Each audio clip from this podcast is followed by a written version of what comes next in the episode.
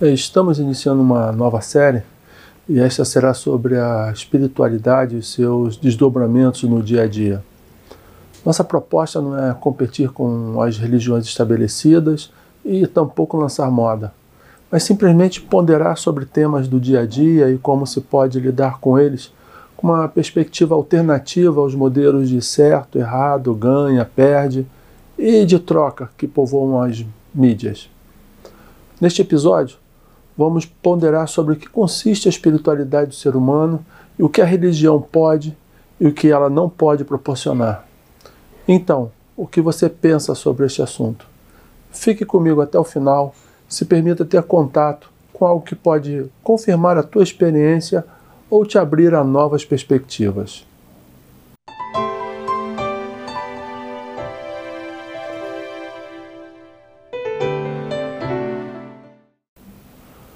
Após cerca de 40 anos de inquietudes, busca, estudos, conversas, encontrei respostas que partilho com peregrinos como eu, que chamam de peregrinos da sabedoria perene. Não falo sobre verdades absolutas, nem dogmas, mas de experiência de vida, de sofrimento, de alegria, de dor e de amor. Se você quer saber mais sobre este e outros assuntos relacionados à espiritualidade em seu sentido mais abrangente, não estrito à religião, se inscreva agora mesmo no nosso canal, clique no sino para ser notificado sobre novos vídeos sempre que forem postados. Acesse o nosso site e me acompanhe uma jornada de respostas, mas também de muitas outras perguntas. Nasci, cresci, fui educado em um contexto cristão e seguidor de um segmento religioso, embora sempre me tenha sido dito que o que vivenciávamos não se tratava de religião, mas de espiritualidade. Com o passar do tempo, chegando à idade adulta, sendo exposto às agruras da vida, percebi que o que me foi ensinado eram meias verdades. Sabe aquela coisa do é assim, mas não é bem assim?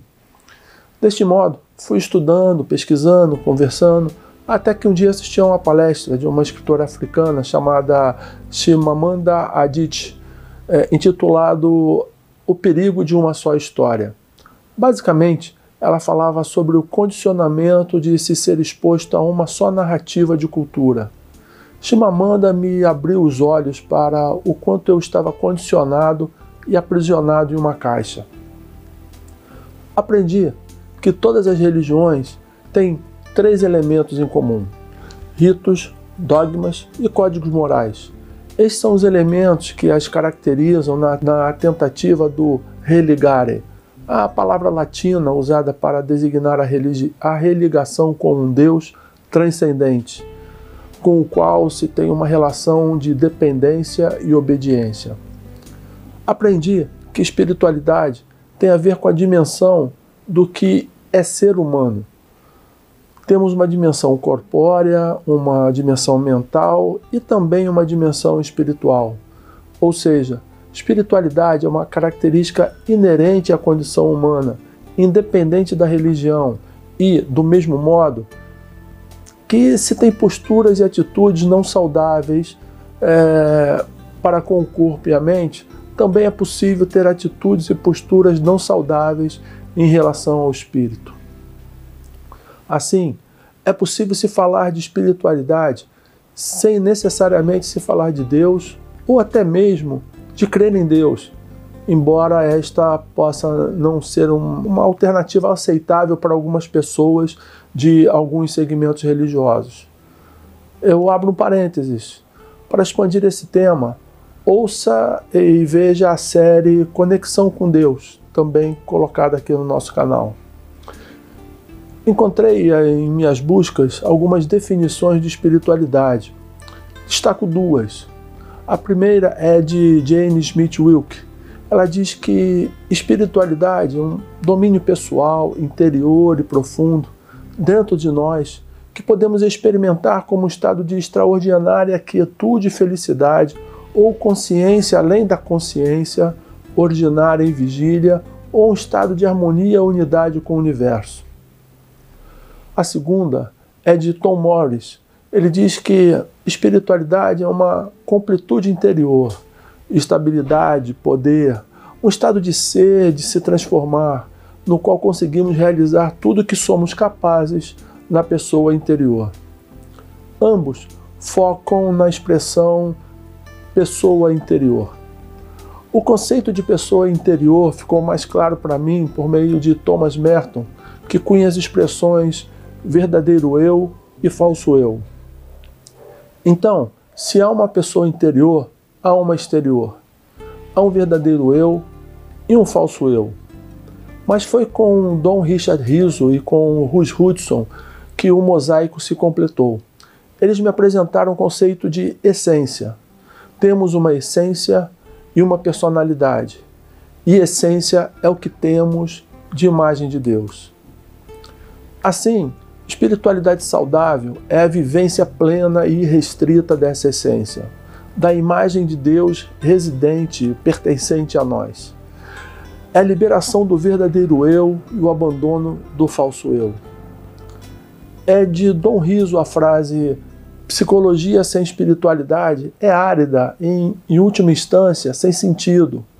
Enquanto que espiritualidade sem um fundamento de um trabalho psicológico conduz a vaidades e ilusões.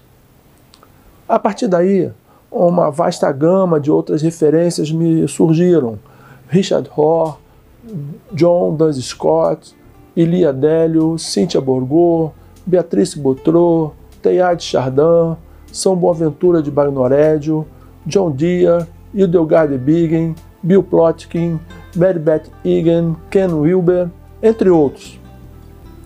Teoricamente, minha questão estava resolvida, mas na prática, bem, na prática, é, ter a teoria não resolve a minha vida e as minhas questões.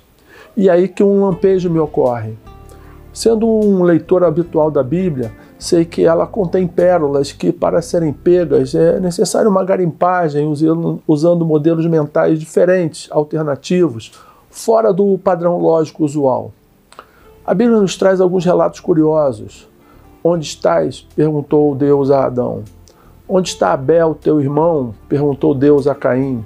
Onde estavas tu quando eu lancei os fundamentos da terra? perguntou Deus a Jó. Que queres? Qual foi o maior mandamento? Qual é o maior? Qual é o mais fácil? Perguntou Jesus, o Cristo, em diferentes ocasiões. Dado o significado comum de Deus, de Jesus, o Cristo, não, não se assume que seja possível que quem fez as perguntas não soubesse as respostas. O que nos resta concluir é que ele fez para que viesse a luz, viesse luz à consciência, ou conscientização, é, em inglês awareness, é, no português popular, ter noção do, do interlocutor sobre o seu estado, seu posicionamento, sua situação, e suas possibilidades. Ou seja, tivesse noção da realidade. Fui me dando conta de que o papel de uma religião é de promover uma espiritualidade saudável. Espiritualidade tem a ver primordialmente ou principalmente com um estado de consciência de quanto temos noção tanto da realidade do que seja ser humano, do universo como um todo, é, tanto material quanto espiritual, do qual fazemos parte e também das ilusões em que nos deixamos envolver e embaraçar. Grupos religiosos maduros usam sua estrutura de ritos, dogmas e práticas para proporcionar ao praticante a emancipação da dimensão espiritual do ser humano, do seu estado de consciência. Grupos imaturos freiam, contêm, castram a dimensão espiritual do ser humano mantendo o ser humano, a pessoa adormecida ou em escuridão. Mencionei há pouco Dom Richard Rizzo e Richard Rohr. Por meio de ambos, conheci um sistema ancestral de apoio ao desenvolvimento de uma espiritualidade saudável, a tomada de consciência da imagem de Deus que eu, você, cada um de nós carregamos, das ilusões ardilosas que nos distraem de nosso verdadeiro destino, é, vivenciar plenamente a imagem do Eterno. Conheci o Enneagrama, um sistema fascinante que serve como mapa de localização e de escolha de rota em nossa jornada de emancipação. Continue comigo nos próximos episódios, vamos expandir o assunto. Então, qual a tua experiência? Como deixa fluir a tua essência? Te convido a escrever nos comentários alguns fragmentos da tua experiência e peregrinação. Por fim, conheça mais sobre o Enneagrama, visite nosso site e faça uma busca sobre Enneagrama. Descubra um sistema que pode revolucionar a maneira como você lida consigo mesmo e com tudo mais. Aproveite, faça a tua inscrição no canal, clique no sino para receber avisos de novas postagens me acompanhe uma jornada de respostas, mas também de muitas outras perguntas. Se quiser expandir o assunto em uma forma particular, nos contate.